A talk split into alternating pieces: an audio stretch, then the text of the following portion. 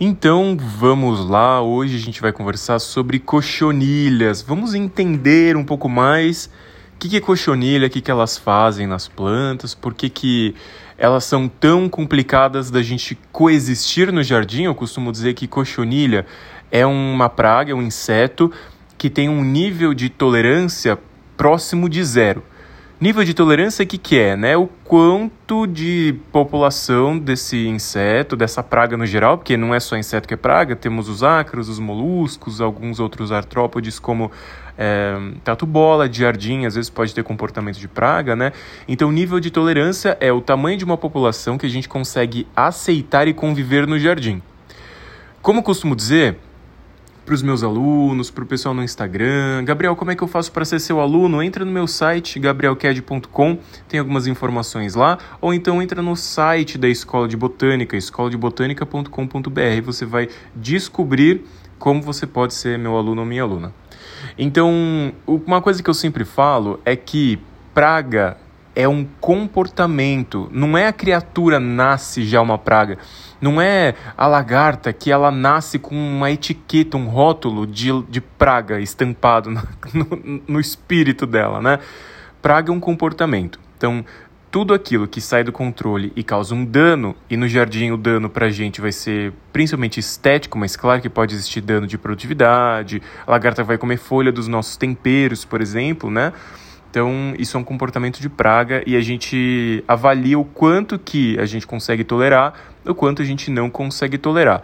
Na agricultura, existem algumas estratégias que a gente chama de nível de controle, é, o nível de tolerância, o nível de intervenção, quando que as perdas de produtividade elas já ficam meio que equiparadas ou maiores com o custo do tratamento fitossanitário, que é o combate da praga, né?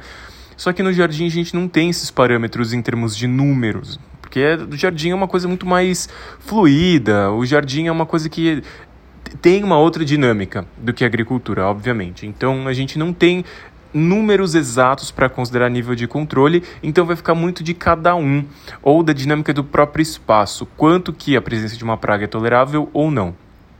Em relação às cochonilhas, tem os problemas relacionados com esse inseto, porque é um inseto que é super, super, super prolífico. O que, que significa essa palavra? Prolífico é a qualidade daquele ser vivo que se reproduz muito. Então a cochonilha ela vai ter uma propagação, uma reprodução muito grande. Cochonilha é um tipo de inseto que é um inseto picador, sugador. A gente faz essa classificação de acordo com o tipo de aparelho bucal que ele tem, para justificar e explicar um pouco mais a dinâmica de alimentação. Então a cochonilha tem várias espécies de cochonilha, pessoal, são várias. Não são só aqueles três grupinhos. Cochonilha farinhenta, cochonilha de escama, cochonilha de carapaça. Não, existe um monte de espécies diferentes de cochonilha. As cochonilhas, elas são então esses insetos, né, picador, sugador, com um aparelho bucal tipo picador, sugador. Cochonilha é majoritariamente fêmea, então quando a gente tem uma população de cochonilha, grande parte dessa população vai ser de indivíduos do sexo feminino, porque a cochonilha, ela tem a propagação do tipo partenogênica. Isso significa que elas conseguem colocar ovos férteis sem serem fecundados. E esses ovos que são férteis, que conseguem gerar novos indivíduos, mesmo sem a fecundação promovida por um macho, são ovos também de cochonilhas fêmeas. Então é a cochonilha fêmea que coloca um ovo, que sai uma cochonilha fêmea e assim por diante.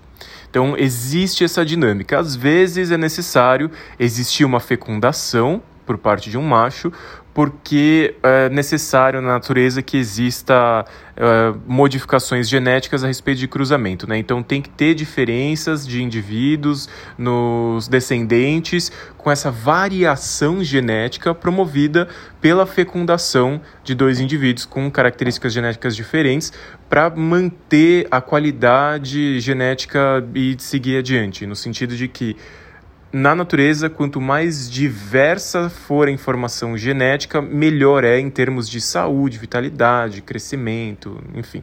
Claro que estou aqui generalizando de uma forma fácil de entender, é, existem problemas relacionados à genética, a gente já sabe e tal, mas na natureza existe mais ou menos essa formulinha, que não é exata, né, mas só para a gente entender que quanto mais variação genética existir na prole, na linhagem de um indivíduo, melhor é para a população se manter em termos de saúde e vitalidade.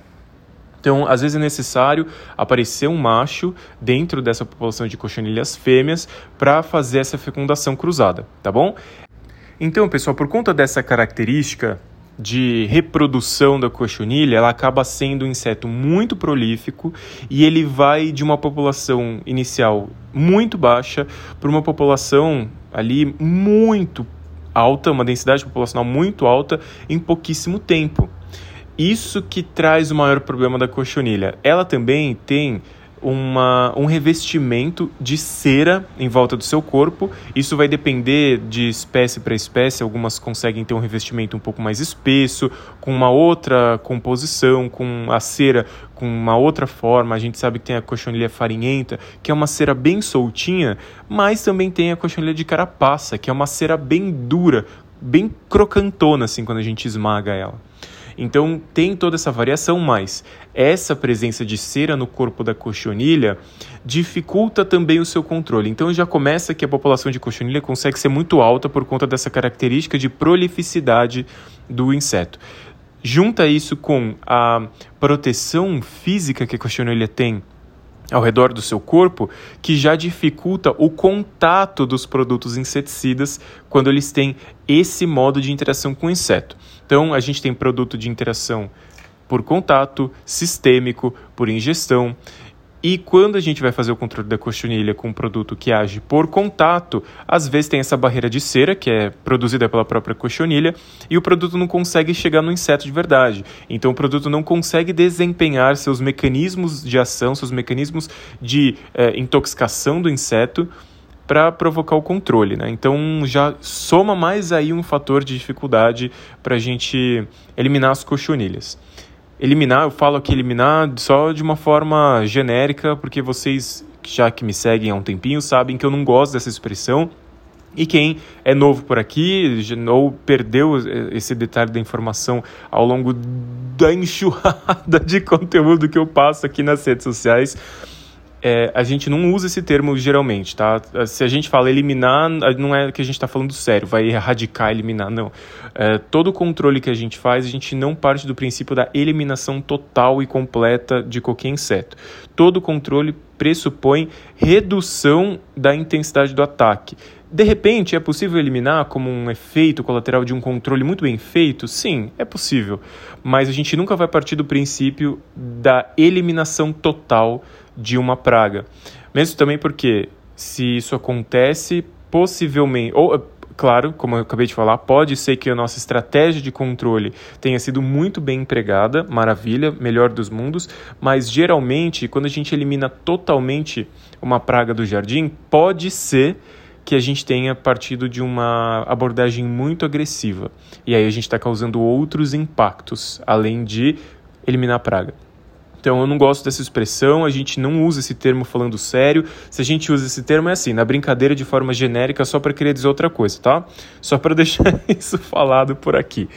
Então é, a gente vai somando essas dificuldades todas de controle das cochonilhas cada grupo de cochonilha, cada espécie, cada tipo de cochonilha vai ter é, um comportamento um pouquinho diferente do outro. A gente tem cochonilhas que são móveis, que conseguem se deslocar devagarzinho, mas consegue. Geralmente cochonilha farinhenta, nos primeiros instares ou nos primeiros momentos de vida, elas têm uma mobilidade boa. Elas conseguem se locomover. Você vê a cochonilhazinha pequenininha andando assim elas não são rápidas, tá? Inclusive é isso que a gente usa para é, distinguir às vezes uma cochonilha de uma ninfa, de uma ninfa não, porque é, joaninha é um besouro e besouro tem metabolismo do tipo holometábulo, então tem metamorfose completa, então não é ninfa. Já falei errado aqui. É, a larva de joaninha. Então que, que é isso? O que, que é ninfa? O que, que é larva? Qual é a diferença? A gente vai olhar isso pela fisiologia do inseto. Se o inseto tem metamorfose total, parcial ou não tem metamorfose ao longo da sua vida, né? Então a gente tem essas definições diferentes aí. Então a gente usa a, essa percepção da mobilidade da, da cochonilha para distinguir de larva de joaninha para ninfa de joaninha. Então, quando, ah, aliás, de cochonilha. Então, quando a cochonilha novinha, ninfa, nos seus primeiros estágios de desenvolvimento, está andando na planta, ela anda bem devagarzinho. Se a gente vê uma cochonilha grande, branca, comprida, andando rápido, como se estivesse enlouquecida ali na planta, é, na verdade, uma larva de joaninha. Tem alguns tipos diferentes de larva de joaninha. Tem aquela pretinha que ela tem uma mancha amarela nas costas e tem essa que parece uma cochonilha. Então a gente consegue distinguir. Então não é para atacar esse insetinho porque joaninha come larvas de outros insetos, come pulgão, come cochonilha. Então ela é um inimigo natural das principais pragas do jardim. A gente tem que cultivar as joaninhas no nosso espaço. Então tem que saber em que, que a gente está usando o produto inseticida para o controle. Então, alguns tipos de, de cochonilha conseguem ter essa mobilidade no, nas fases iniciais da vida. Outras cochonilhas, elas são mais, muito mais lentas do que cochonilha farinhenta, né? Elas têm uma mobilidade extremamente reduzida, praticamente elas, quando elas nascem, elas andam um pouquinho na planta, elas eclodem do ovo, elas andam um pouquinho na planta, ou saem dali da, da carapaça da mãe, e elas já se fixam. Então, é, quase impossível a gente encontrar uma, uma cochonilha de alguns tipos se movimentando. Elas praticamente são césseis, elas são paradas. Elas, a partir do momento que elas sentam ali na planta para se alimentar, elas não saem mais dali.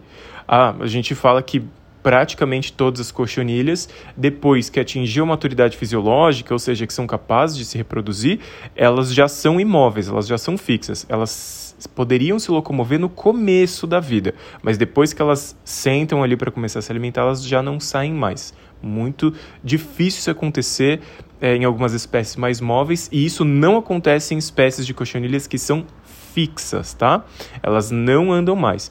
É, então a gente consegue ter um pouco mais de facilidade no controle da cochonilha por conta um pouco mais de facilidade não, né? Pode parecer uma coisa meio desconexa, porque, Gabriel, você falou que no começo de, de, desse podcast é muito difícil controlar a cochonilha, agora você fala que é mais fácil controlar a cochonilha porque ela é fixa? Não.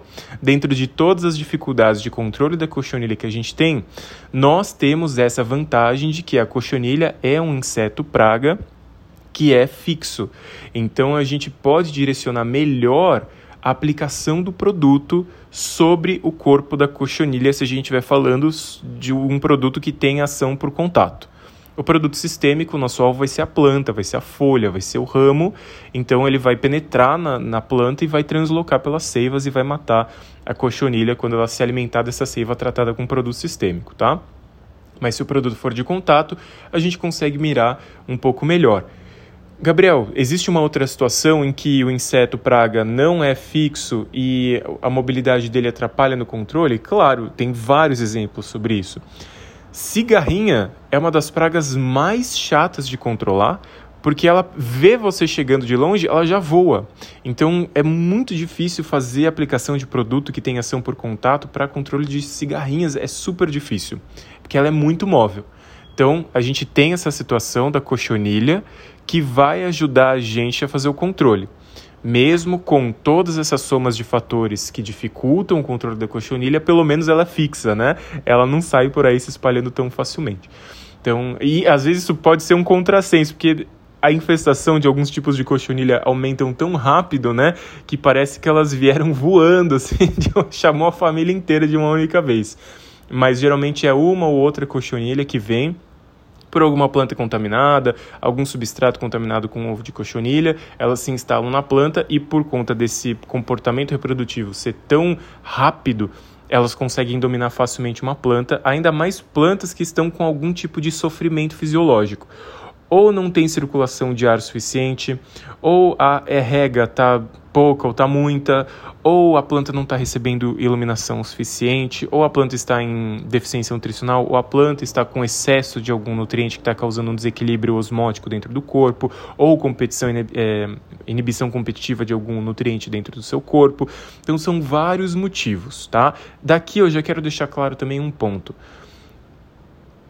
A ocorrência de pragas e doenças nas plantas, elas não têm relação direta com deficiência nutricional e nutrientes específicos, tá? Tirem isso da cabeça de vocês de uma vez por todas aqui nesse episódio podcast Agro para Paisagistas. Porque, gente, não tem relação. É uma relação indireta. Sim, plantas em desequilíbrio nutricional, elas ficam mais suscetíveis ao ataque de pragas e doenças? Sim, mas não é uma causa e efeito, não é relação de causa e efeito obrigatória, direta e específica. Não é. A, a, a preferência alimentar das pragas é um mecanismo que envolve muitos e muitos e muitos fatores e ainda é uma área da ciência da entomologia que é muito estudada, ainda está sendo muita coisa descoberta, entendida. Então a gente não pode fazer essa ligação direta. Falar que deu cochonilha porque a planta está com excesso de nitrogênio é um erro crasso na interpretação da fisiologia da planta e do comportamento das pragas, tudo bem? Não é para fazer esse tipo de comparação. Ah, cochonilha pode ser um indicador de desequilíbrio? Perfeitamente, mas não vai falar que é de nitrogênio. Pode ser que você vai avaliar, você vai fazer uma análise, isso aqui, uh, análise foliar que a gente nem costuma fazer em planta de jardim, mas você vai fazer uma análise de foliar da planta que está com cochonilha e você tem um padrão de referência de uma planta saudável, com teor de nitrogênio é, ideal dentro daquela massa de folhas que foi avaliado para você considerar isso na sua análise, e deu que realmente está acontecendo cochonilha porque excesso de nitrogênio, beleza, você acertou no bingo. Mas não dá para falar que todas as ocorrências de cochonilha são por conta de desequilíbrios em nitrogênio. Beleza? Entendidos isso? Então tudo bem. Quais serão as estratégias de controle de cochonilha que a gente vai ter que levar em consideração então? Porque as cochonilhas elas vão variar muito em relação à sua forma, à agressividade, à espessura e à forma da carapaça, e a gente vai ter que pensar nas estratégias que sejam compatíveis com essas situações. No mundo ideal, a gente vai fazer o tratamento das cochonilhas em plantas ornamentais que não são alimentícias, usando um inseticida que tenha uh, ação do tipo sistêmica. Então é o produto que a gente vai aplicar na planta, esse produto vai translocar nas seivas e a cochonilha vai se alimentar dessa seiva contaminada para ela, né? A seiva tratada e a cochonilha morre. Quais são produtos de jardinagem que a gente tem com moléculas que têm ação sistêmica? A gente tem um produto que é um dos únicos sistêmicos que a gente tem para jardinagem, chama Platex, da empresa Kimiway. Esse Platex ele tem tiametoxan, na composição e tiametoxan é uma molécula que, tem as, que age de forma sistêmica na planta. Então a gente vai seguir a recomendação do fabricante, que está na embalagem do pacotinho, é um sachê que tem registro para jardinagem, uso na jardinagem, então pode usar para fazer o tratamento no jardim e você vai fazer a aplicação desse produto ou borrifando nas folhas ou regando as plantas quando forem plantas pequenas, mudas jovens, recém-plantadas, que aí a gente chama o modo de aplicação por DRENT, D-R-E NCH. É uma expressão em inglês que traduz esse tratamento que é feito via irrigação no pezinho da muda. Esse tiametoxan vai ser absorvido pelas raízes e vai translocar na planta. Também funciona a aplicação foliar, porque ele penetra a folha das duas formas, né? Claro que você vai usar a estratégia que vai provocar um impacto menor no ambiente, que não vai ter deriva e tudo mais. Gabriel, estou um pouco perdido, um pouco perdida nessas informações que você está passando, porque tem muita coisa técnica por aí. Gente, isso eu, eu destrincho tintim por tintim no curso Agro para Paisagistas, porque eu preciso de muito tempo para ensinar isso para vocês. Eu preciso de calma, preciso de um tempo de qualidade, melhor dizendo, para explicar o que é drente, o que é modo de aplicação, o que é modo de interação, o que, que são essas moléculas sistêmicas, o que, que a gente tem que pensar nessas estratégias. Aqui eu estou passando para vocês a receita. Entender os por trás, os fundamentos disso, o curso Agro para Paisagistas está aí com essa função, que é onde eu passo conhecimento da agronomia aplicado nessa rotina de manutenção do jardim, que faz toda a diferença na qualidade, no profissionalismo de um atendimento para manutenção de jardins. Então, a cochonilha, no mundo ideal, a gente vai fazer a aplicação de um produto que tenha a molécula com ação sistêmica na planta. Algumas cochonilhas, como cochonilha farinhenta, por exemplo, a gente consegue fazer a aplicação de um produto que tem ação por contato. Então, um óleo de nim, uma calda de sabão com detergente, com, com óleo. A gente pode fazer a aplicação de um malation, por exemplo, de uma deltametrina, que são produtos que têm ação por contato e vão causar um, vão promover um bom controle de cochonilhas farinhentas. Cochonilha de carapaça, que é, por exemplo, aquela cochonilha da jabuticabeira, que é uma carapaça grossa, é como se fosse um encouraçado potequinho. Acho que esse era o nome do, do filme, um filme antigo, encouraçado potequinho, que era um, enfim, era um, um trem, um, um trator, um, um não lembro, uma máquina de guerra, um trem, acho que era um trem que era todo revestido e tal. Essa cochonilha, ela é muito difícil de ser controlada com inseticida por contato, porque a carapaça dela é muito grossa. E aí a gente vai ter que buscar um inseticida que tenha ação sistêmica mesmo, tá? Uh, nem sempre a gente vai conseguir usar um produto que tem ação sistêmica, porque na jabuticabeira, por exemplo, é uma árvore que é alimento para nós e para passarinhos, então eu não recomendo fazer aplicação de produtos com ação sistêmica por conta desse risco de intoxicação dos frutos e também da seiva e também do pólen e também do néctar, né? As flores vão causar um pouco de mortalidade de abelhas quando a gente faz aplicação de produtos que têm ação sistêmica sim. E aí eu vou até comentar com vocês que a molécula tiametoxan, que é a molécula que tem, que tem modo de ação é, que age de forma sistêmica na planta, né? Uh, o tiametoxan é um dos principais causadores de mortalidade de abelha no mundo, principalmente na América do Sul. Então tem que tomar cuidado com esses produtos, tem que entender os impactos que esses produtos trazem para os outros seres que coexistem no jardim. E quando a gente fala de abelha, o negócio, a conversa fica séria. A gente tem que não só de abelha, vou falar de polinizadores de modo geral. As abelhas estão incluídas nisso. Porque a gente tem que cuidar muito bem dos polinizadores, porque são eles que ajudam a manter o ciclo das plantas e eles têm um papel fundamental no que a gente entende por é, recrutamento de espécies florestais. Isso já é um termo da, da ecologia, recrutamento é um processo, né? a sequência de etapas entre florescimento, polinização, formação de fruto e semente. O fruto chega, a semente chega no lugar para germinação, germina e vira uma árvore adulta no futuro. Então, o nome desse processo é recrutamento de indivíduos florestais. Então, as abelhas, ou polinizadores de modo geral, têm um papel muito importante nisso. É, então, né, principalmente quando é, é, o papel do polinizador é obrigatório para que aquela espécie vegetal forme frutos. Beleza? Então eu saí um pouco aqui do universo das cochonilhas, mas é para explicar um pouco os riscos e o impacto de algumas moléculas usadas no controle de pragas. Então a gente vai ter que pensar muito bem nessas estratégias. E também pensar de forma paralela do porquê que essa infestação está tão alta de cochonilha nas plantas ou no jardim. que mais você vai ter que ajustar? Porque não é só a aplicação de produto, você vai ter que ver as outras coisas no jardim. Vai ter que ver a circulação de ar, vai ter que ver a questão da irrigação, vai ter que ver a exposição a ventos, vai ter que ver a insolação tudo isso a gente tem que ser analisado, né? Então tem que pegar por todos os pilares da planta saudável: água, luz, nutrientes e manejo, que é aquilo que é essencial para as plantas se desenvolverem bem. Tudo bem? Espero que vocês tenham entendido um pouco mais sobre o universo das cochonilhas, que é extenso, é amplo. E a gente se encontra então no nosso próximo episódio. Até mais, pessoal!